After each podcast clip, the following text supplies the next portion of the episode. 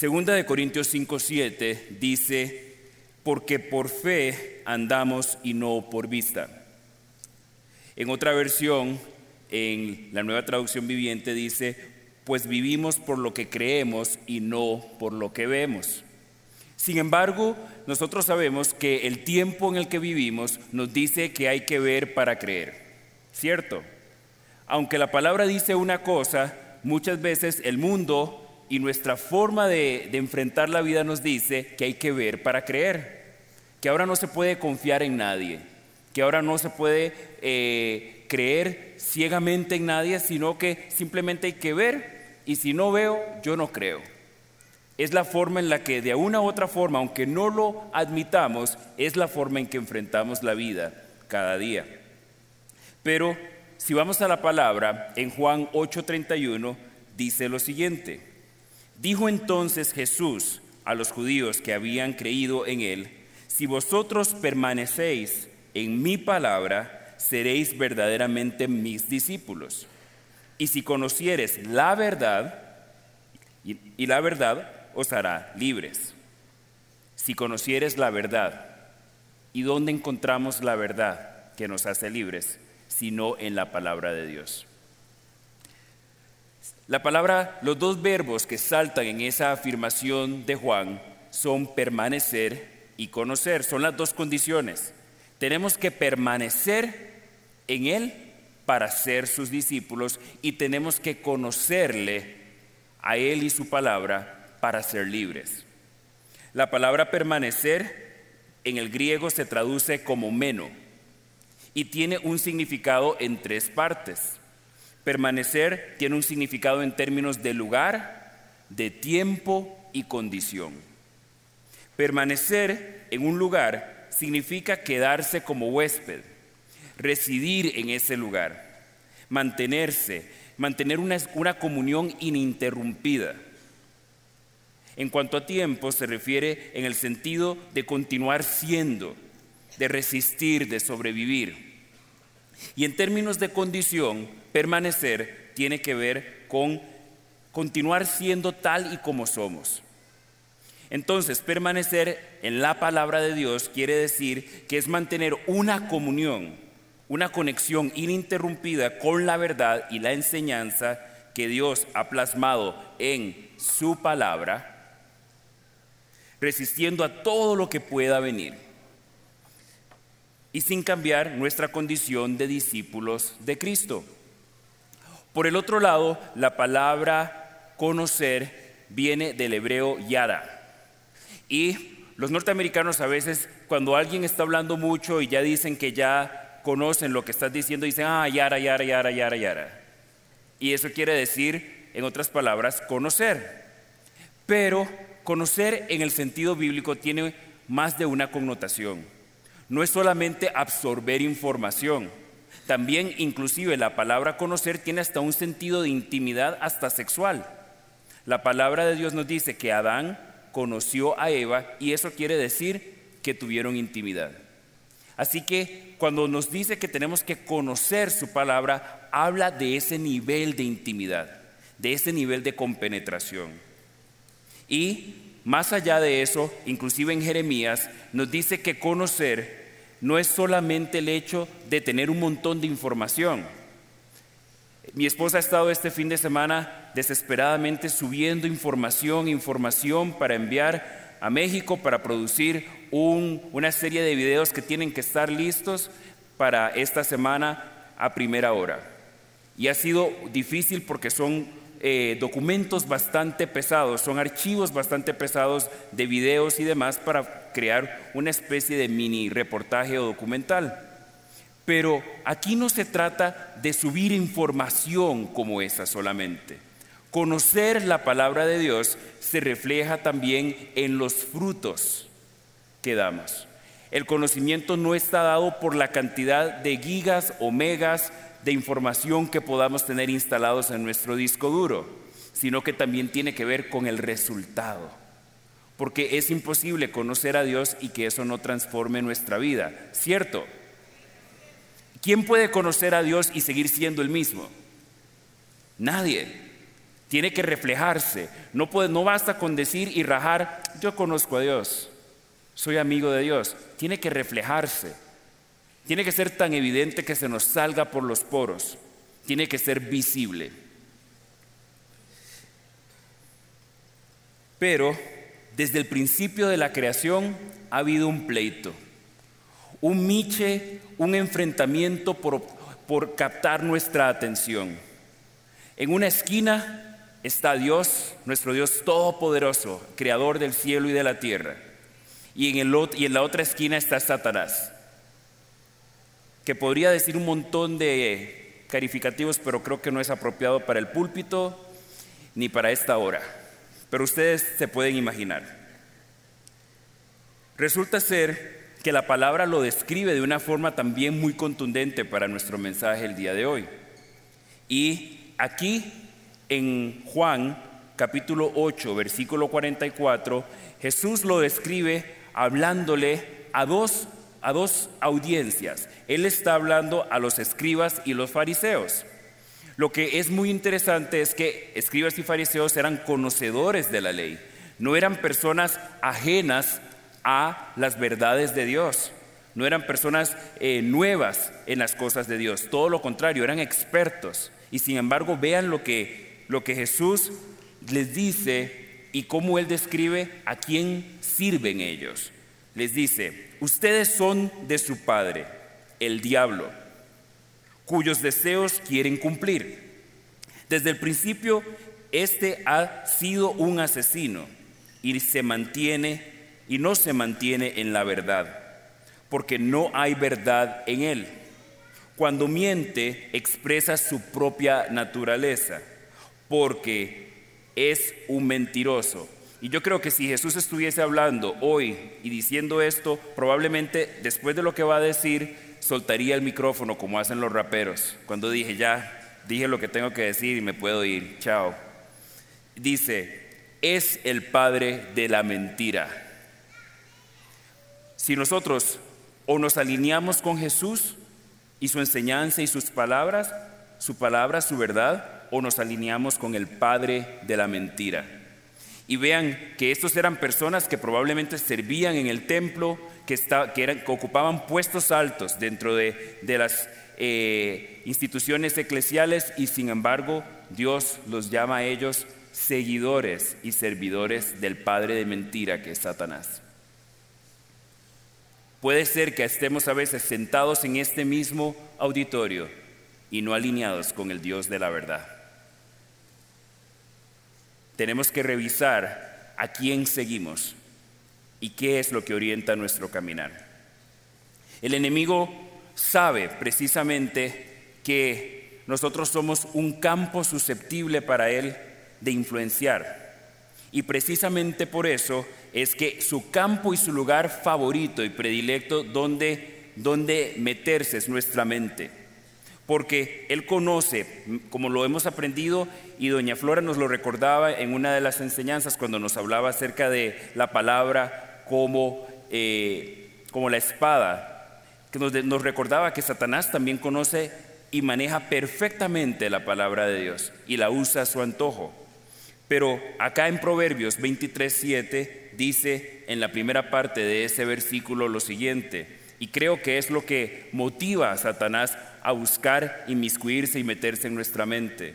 Dice, porque cual es su pensamiento en su corazón, tal es él. Está hablando de nosotros. Nosotros somos lo que pensamos. Nosotros somos lo que creemos. Por eso es que Romanos nos dice a nosotros que debemos renovar nuestra manera de pensar para cambiar nuestra manera de vivir. Entonces, si pensamos en nuestra cabeza como una especie de disco duro, ¿qué, qué cosa más estratégica para Satanás que meternos un virus? Para que se encloche para que empecemos a ver las cosas distorsionadamente. Y Él quiere jugar con nuestra visión.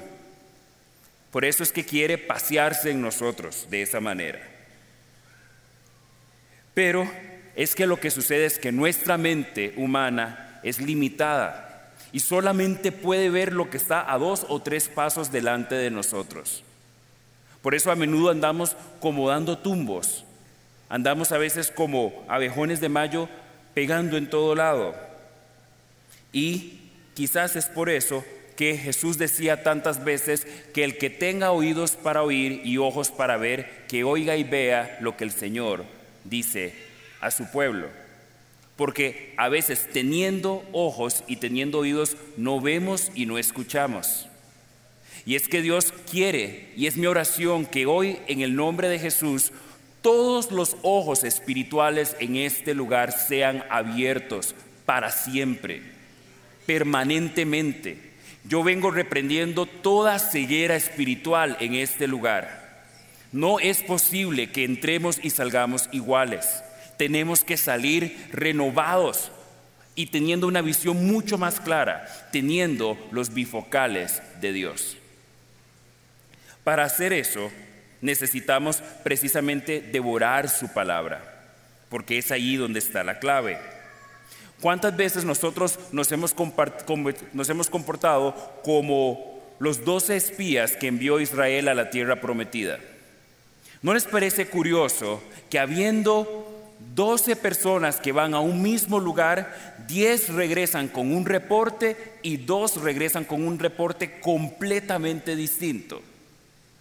¿Cómo es posible que un grupo de personas teniendo la misma experiencia ve cosas completamente diferentes. Regresan diez quejándose, seguramente pateando piedras y no, a ese lugar no vamos a poder entrar nunca. Aquel lugar es, no, que gigantes y no, no, no, y, tienen todos, están armados hasta los dientes. No, no, no, no se puede hacer nada, no, echémosle tierra a eso. Y otros dos que dicen, no, no, ustedes no se imaginan, eso está buenísimo. Tenemos que entrar ahí. Dios, todo lo que Dios nos ha prometido está, es, es, es, es eso y más. Hablaba de, de, uvas que eran, que eran como melones, no sé, que eran gigantescas, que todo, era, que todo era más grande de lo que jamás hubiesen visto. Dos visiones completamente diferentes de una misma experiencia. ¿Son ustedes de los diez pesimistas o son ustedes de los dos optimistas? Muchas veces también en su palabra Dios nos advierte que hay un peligro y sin embargo nosotros con la visión corta, con ese pensamiento cortoplacista de repente decimos, no, no, no, no es tan peligroso. Es como ir conduciendo por la calle y ver que hay un bache y decir, ha estado lloviendo, pero me la voy a jugar. Y cuando nos damos cuenta, nos fuimos en ese bache y era un precipicio. Muchas veces, precisamente, aún habiendo promesas o advertencias, no creemos lo que la palabra nos advierte, sino que creemos lo que nuestros ojos nos informan. Y nos vamos en la trampa. Entonces vamos a ir al principio de todo para ver desde hace cuánto viene sucediendo esto. Si vamos a la palabra en Génesis capítulo 2, a partir del versículo 7, vamos a ver el escenario de la creación y cómo es que empieza esto. Leo para ustedes en la versión Reina Valera. Dice, entonces Jehová Dios formó al hombre del polvo de la tierra y sopló en su nariz aliento de vida. Y fue el hombre un ser viviente. Y Jehová Dios plantó un huerto en Edén al oriente y puso allí al hombre que había formado. Y Jehová Dios hizo nacer de la tierra todo árbol delicioso y bueno para comer, también el árbol de la vida en medio del huerto y el árbol de la ciencia del bien y del mal. Saltamos al versículo 15. Tomó pues Jehová Dios al hombre y lo puso en el huerto de Edén para que lo, lo labrara y lo guardase. Y mandó Jehová Dios al hombre diciendo, de todo árbol del huerto podrás comer, mas del árbol de la ciencia del bien y del mal no comerás, porque el día que de él comieres, ciertamente morirás. Y dijo Jehová Dios, no es bueno que el hombre esté solo, le haré ayuda idónea para él. Un amigo mío dice ayuda idónea pero es más o menos la misma idea. Resulta ser que Dios le pone al hombre y a la mujer reglas Y las reglas de Dios no son limitaciones. Las reglas de Dios son límites. Hay una diferencia. Dios no nos quiere limitar a nosotros, nos pone límites para cuidarnos. ¿Acaso todo hombre, todo, todo padre o toda madre, cuando tiene un niño pequeño, no le pone límites? A veces hasta ponemos una barandita para que no pase de cierto lugar con el afán de protegerle, porque sabemos que todavía no se maneja bien no tiene experiencia, no tiene conocimiento, a veces no maneja ni su propio cuerpo y, se, y pierde el balance con mucha facilidad.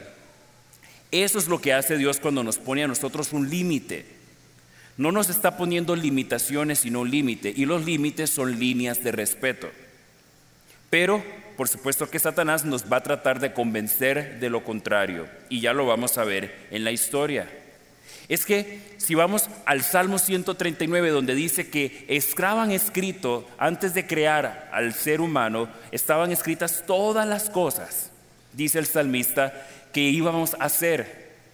Y Dios había puesto en cada uno de nosotros dones, talentos, su ADN, había puesto capacidades, sueños, capacidades, talentos, habilidades, pasiones, sueños.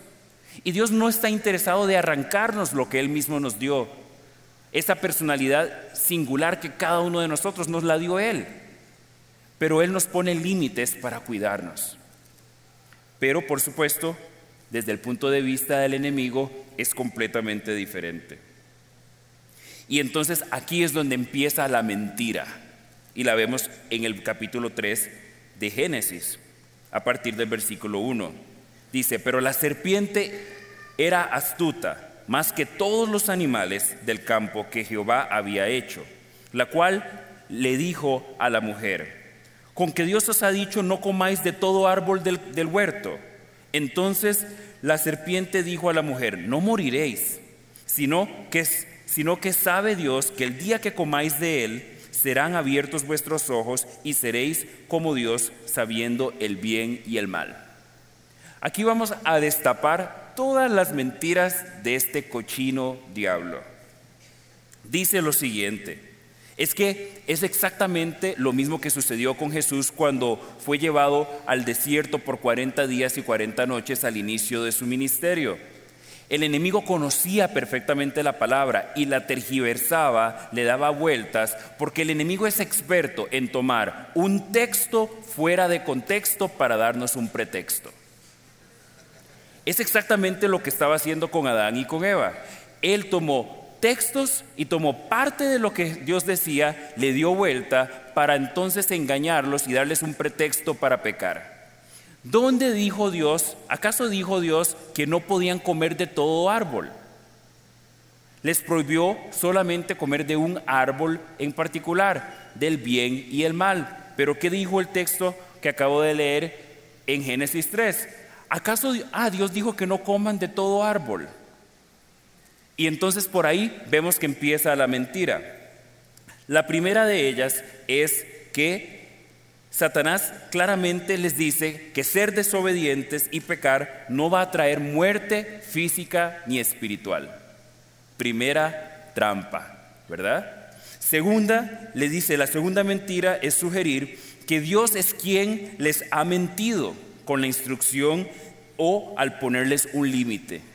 O sea, en cierto modo, o no, en cierto modo no, directamente Satanás les dice que Dios es mentiroso. Y tercero, la tercera mentira es que Dios es quien supuestamente pone una venda para que ante nuestros ojos para que no sean abiertos, impidiendo que seamos como Él en nuestro conocimiento. Todas estas son mentiras del cochino diablo. ¿Y cuántas veces nosotros le prestamos oído a las mentiras y eso influencia nuestra visión? Influencia la forma en que enfrentamos la vida. Por eso quiero hacerles la siguiente pregunta a cada uno de ustedes. ¿Qué mentira está opacando tu visión el día de hoy? ¿Qué mentira de Satanás tienes instalada en tu cabeza como que fuese una verdad? Yo le pido al Espíritu Santo que traiga a su conciencia y a su memoria si hay mentiras que usted ha venido creyendo y que lo han tenido preso o presa toda su vida por creer medias verdades o mentiras del diablo para robarles la bendición de Dios. Porque hoy cerramos las puertas y no sale nadie de aquí si no somos todos libres antes de irnos de este lugar en esta mañana. ¿Les parece? Nadie aplaudió para eso, ¿verdad?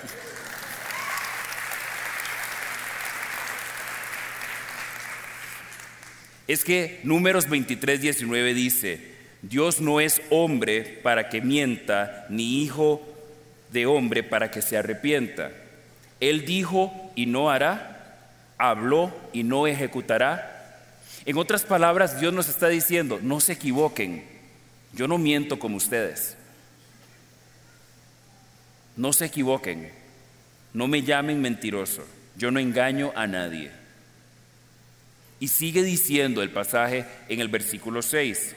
Y vio la mujer, y aquí es donde se fueron en todas, y vio la mujer que el árbol era bueno para comer y que era agradable a los ojos y el árbol codiciable para alcanzar la sabiduría. Y tomó su fruto y comió y dio también a su marido, el cual comió así como ella. Entonces fueron abiertos los ojos de ambos y conocieron que estaban desnudos. Entonces cosieron hojas de higuera y se hicieron delantales.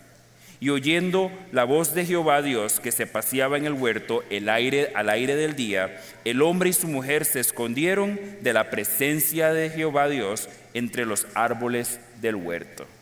¿No ven qué maravilla? Qué lindo los dos, par de cositas, ¿verdad? Eh, se fueron en todas y además entonces vamos a ver lo que pasa después.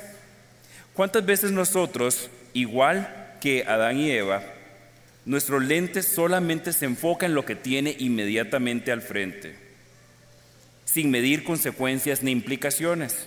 Vieron el fruto, olvidaron las reglas y advertencias de Dios, y entonces a veces nosotros somos tan, tan ensimismados y tan autosuficientes que creemos saber algo que Dios no sabe.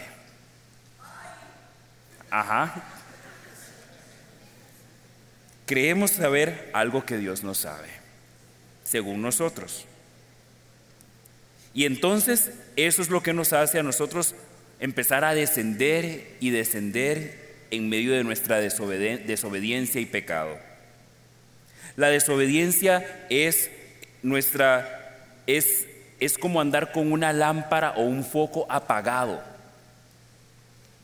Es cerrar esta palabra y decir, "No, esta la voy a usar para ver si calzo aquí esto para que esté más, más estable, para ponerla debajo de una lámpara, para, qué sé yo, para cualquier otra cosa, para decorar, porque se ve muy bonita la, la biblioteca con varios libros allí. Pero la dejamos de usar como nuestra lámpara. Y siempre que desobedecemos, terminamos perdiendo la paz y eso estorba o atrasa los planes de Dios para nuestra vida. ¿Cuántos de ustedes están atrasando los planes de Dios para su vida por desobedientes? ¿A cuántos Dios les ha dado una instrucción y ustedes por arrastrar los pies, ustedes y yo, atrasamos los planes de Dios?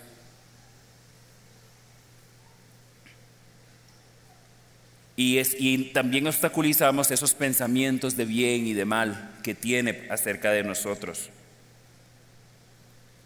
Eso es lo que hacemos. Es que lo que pasa es que nos pasa lo siguiente. Es como que Satanás nos dice, pónganse estos lentes oscuros. ¿No ven qué bien se ven? Tómense en un selfie. Postéenlo. Se va a viralizar. Y entonces andamos por la vida así como sintiéndonos hiper cool. Con estos lentes oscuros. ¿Verdad? Corriendo el riesgo de tropezar con lo que tenemos al frente, simplemente por cambiar los lentes de Dios y la visión de Dios por estos lentes de moda que nos ofrece con el pecado Satanás. Y vienen las consecuencias.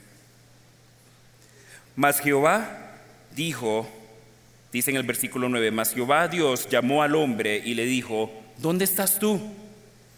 Y él respondió, perdón, y él respondió, oí tu voz en el huerto y tuve miedo, porque estaba desnudo y me escondí. Y Dios le dijo, ¿quién te enseñó que estabas desnudo? ¿Has comido del árbol que yo te mandé que no comieses? Y el hombre respondió, como a menudo hacemos, la mujer que me diste, o sea, en otras palabras, en buen tico, si fuera la versión Alex habla hoy, diría, embarcador, Dios embarcador, la mujer que me diste, la compañera que me dice, lo, que me diste por compañera me dio del árbol y yo comí. Pobrecito, ¿verdad? No era culpa de él, fue culpa de ella, ¿verdad? Según él. No lo dije yo, lo dijo Adán, ¿verdad? Y sigue diciendo, entonces Jehová Dios dijo a la mujer, ¿qué es lo que has hecho? Y dijo la mujer, la serpiente que me engañó, la, serpiente me engañó y comí. Y en el versículo 21 dice, y Jehová Dios hizo al hombre y a su mujer túnicas de pieles y los vistió.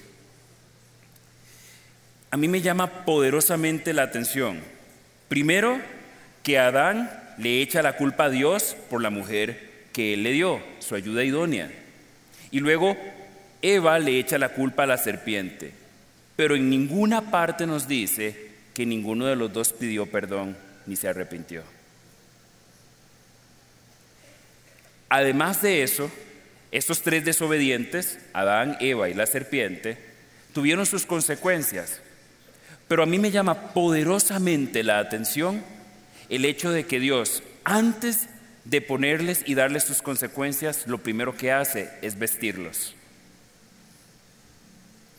¿Se han puesto ustedes a pensar que nuestro Dios está mucho más interesado en restaurarnos que en castigarnos? Él antes de decirles lo que les va, lo que les, corresponde como resultado de sus acciones, él les él mismo les hace ropa. El primer diseñador de modas de la historia. Ese es nuestro Dios. Más amoroso y no castigador.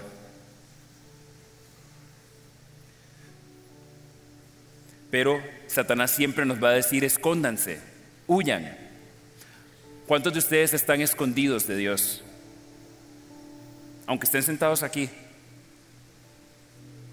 ¿Cuántos de ustedes están escondidos, escondiendo su desnudez y su vergüenza?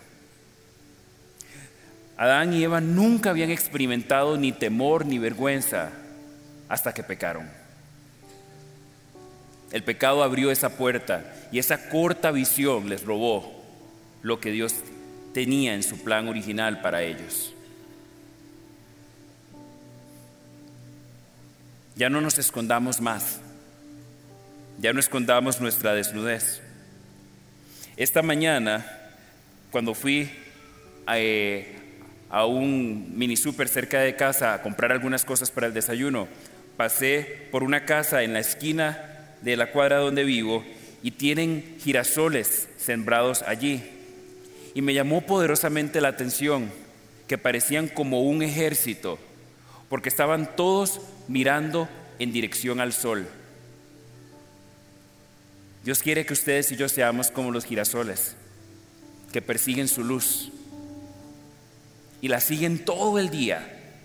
Y es un comportamiento que tienen los girasoles. Y hasta hoy entendí, hasta hoy me tuve en conciencia de por qué se llaman girasoles.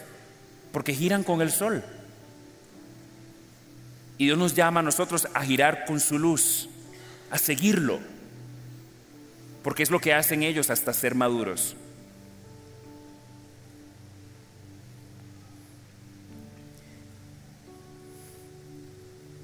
La palabra de Dios nos invita a ver más allá, a levantar la mirada. Y vamos a ver cuál era su plan original en Colosenses 3. Dice en el Colosenses 3 a partir del versículo 1, si pues habéis resucitado con Cristo, buscad las cosas de arriba. ¿Dónde está el sol? arriba,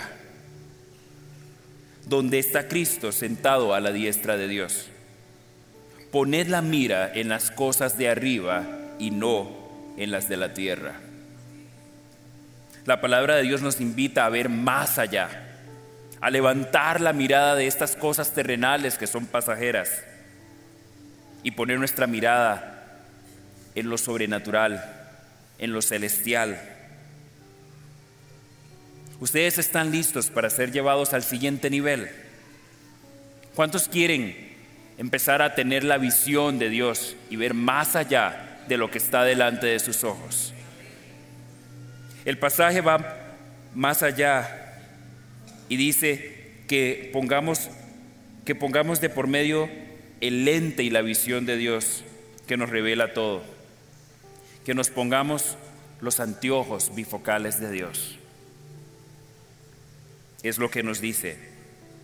Don Ale nos decía la semana hace un par de semanas cuando pasaba y oraba que había un velo que separaba el acceso al lugar, al lugar santísimo y que ese velo fue roto. Pero es interesante subrayar el hecho de que ese velo fue roto de arriba hacia abajo. Para que algo se rompa de arriba hacia abajo, tiene que haber alguien arriba que lo rompa. Y fue lo que hizo Dios Padre cuando su Hijo fue crucificado en la cruz. Rompió el velo para que tuviésemos acceso. Y hoy Él está rompiendo ese velo como esa catarata en nuestros ojos para que podamos ver como Él ve a través de su palabra en el nombre de Cristo Jesús. Y sigue diciendo, porque habéis muerto, en el versículo 3, y vuestra vida está escondida con Cristo en Dios. Cuando Cristo, vuestra vida, se manifieste, entonces vosotros también seréis manifiestos con Él en gloria. Es rajado pensar que en Cristo tenemos una nueva identidad que nos hace vivir como Él vivió, como extranjeros y advenedizos. Exactamente como Él lo hizo en la tierra, como un hombre y un ser humano completamente vulnerable y al mismo tiempo completamente divino por su conexión con el Padre, por su poder y su autoridad. Nos lo recordaba doña Flora cuando nos decía en su prédica que la palabra era como una espada y que Jesús se defendió con qué? Con la palabra. De igual modo, la palabra de Dios te da vos acceso a los bifocales de Dios. Es cuando, como mis padres, mis padres están en sus setentas y cuando andan el uno con el otro y alguno olvidó los lentes, se prestan los lentes el uno al otro. Es que cuando llegamos a los ta, ¿verdad? a los 30, 40, 50, ¿verdad? Ya empezamos a ocupar lentes. Y muchas veces he visto a muchas parejas que aún teniendo diferentes eh, niveles de visión, se comparten los lentes por la necesidad. Dios se muere por compartirnos sus lentes. ¿Quiénes lo quieren?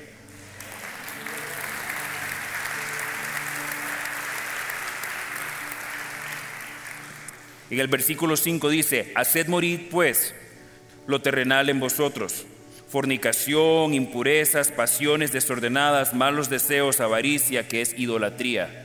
Idolatría es poner cualquier cosa que no sea Dios en el lugar de Dios. Cosas por las cuales la ira de Dios viene sobre los hijos de desobediencia, en los cuales vosotros también anduvisteis en otro tiempo, cuando vivías en ellas pero ahora dejad atrás vosotras, vosotros todas estas cosas, ira, enojo, malicia, blasfemia, palabras deshonestas de vuestra boca. En otras palabras, llegó el tiempo de soltar esas muletas. Llegó el tiempo de soltar las malas mañas y los vicios. Que todas ellas se mueren por ocupar el lugar de Dios en nuestro corazón. Dios nos dice que volvamos nuestra mirada a Él, en su palabra. Que volvamos, que, que dejemos de rebajarnos una y otra vez volviendo a los viejos caminos, volviendo a las cosas de las cuales Él nos liberó. Es como una persona que Dios le quita los grilletes y las esposas y él o ella voluntariamente vuelve a engancharse y ponerse otra vez los grilletes y las esposas. Es como alguien a quien le han dado la salida de la cárcel y escoge volver a meterse a ella. Es lo que hacemos cuando volvemos una y otra vez al pecado y le creemos a las mentiras del enemigo en lugar de creerle a la verdad de Dios. Pero nuestro Dios, que es el alfa y la omega, que es el principio y el fin, no tiene una visión de corto plazo como la tenemos nosotros o como la tiene Satanás. Él nos llama a que pongamos nuestra mirada en sus promesas y en la vida abundante que Él nos da en el tiempo presente y en la vida venidera. En el versículo 9 dice, no mintáis los unos a los otros habiéndoos despojado del viejo hombre con sus hechos y revestidos del nuevo, el cual es conforme a la imagen del que lo creó y se va renovando hasta el conocimiento pleno. Dios nos dice una vez más que nos vistamos, que nos vistamos de su vestimenta, del nuevo hombre que Él diseñó, el nuevo hombre y la nueva mujer. Porque Dios nos sigue vistiendo como lo hizo con Adán y con Eva. Cuando ustedes y yo decidimos devorarnos su palabra y creerla y vivirla, nos vestimos de ese, de ese traje perfecto que Él diseñó para cada uno de nosotros. Es lo que hizo con el hijo pródigo. La parábola nos dice que el hijo pródigo fue y malgastó su herencia y cuando regresó venía vestido en harapos. Y el padre lo recibe con brazos abiertos y le da nuevas vestimentas. ¿Cuántos quieren las nuevas vestimentas de Dios hoy? ¿Cuántos quieren estrenar y esperarse, no tener que esperar a que sea Navidad para estrenar?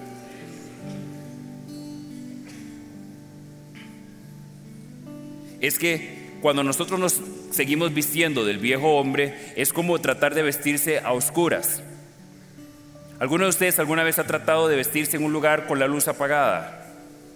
Tal vez si tenemos y estamos compartiendo una habitación y no queremos despertar a la otra persona y nos vestimos con la luz apagada y cuando salimos a la luz nos damos cuenta que andamos medias diferentes.